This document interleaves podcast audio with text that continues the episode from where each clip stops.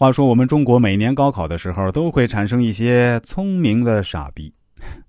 具体来说是这样：我们大家都知道，东北有一所非常有名的大学，叫哈尔滨工业大学，简称是哈工大。这是一所985名校，但同时，哈尔滨还有两所大学的名字跟哈工大很像，分别叫哈尔滨工程大学以及哈尔滨理工大学。其中，哈尔滨工程大学属于是211，哈尔滨理工大学的水平呢？则处于一本和二本之间，即便是当今互联网如此发达，但每年高考的时候，都还是会有好几个高考分数超牛的牛人，会因为志愿填错，进入了另外两所名字很容易被混淆的大学。这些人就被称为高考史上一群牛逼的傻逼。我曾经有个顾客就属于这种类型，他自己一开始就毫不忌讳的跟我说起这段难堪的往事。他是填成了哈尔滨理工大学。他参加高考那年是一九九九年，当时一般人还没有接触到互联网，而他呢是来自一个南方的小县城，他学校的老师对于这几所大学之间的区别呢也不是太熟悉。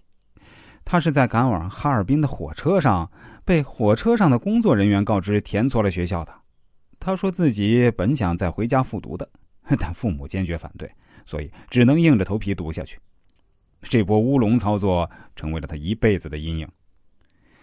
这就相当于你本来可以娶到公主当老婆，一跃成为驸马爷，但最终只娶了公主身边的一个丫鬟。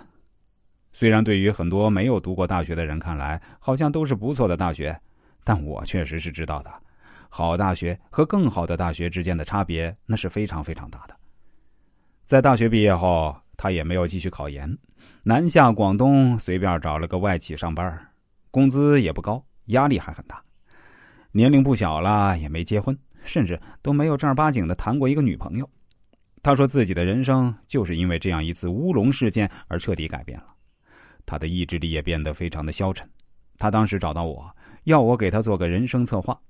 当时我还记得是二零一五年，因为我本人作为一位对中国高校还算非常熟悉的人，遇到这样一位奇人，印象当然会非常深刻。我还非常清楚的记得，他当时是抱怨了很久自己的不幸遭遇。他说自己当时就应该不顾父母反对，坚决回家再复读一年，说不定可以考上北大、清华都有可能。因为二零零零年的时候，我们国家的高校是实行了一次大规模的招生。他还不断的发着牢骚，说自己现在混的真像一坨屎一样。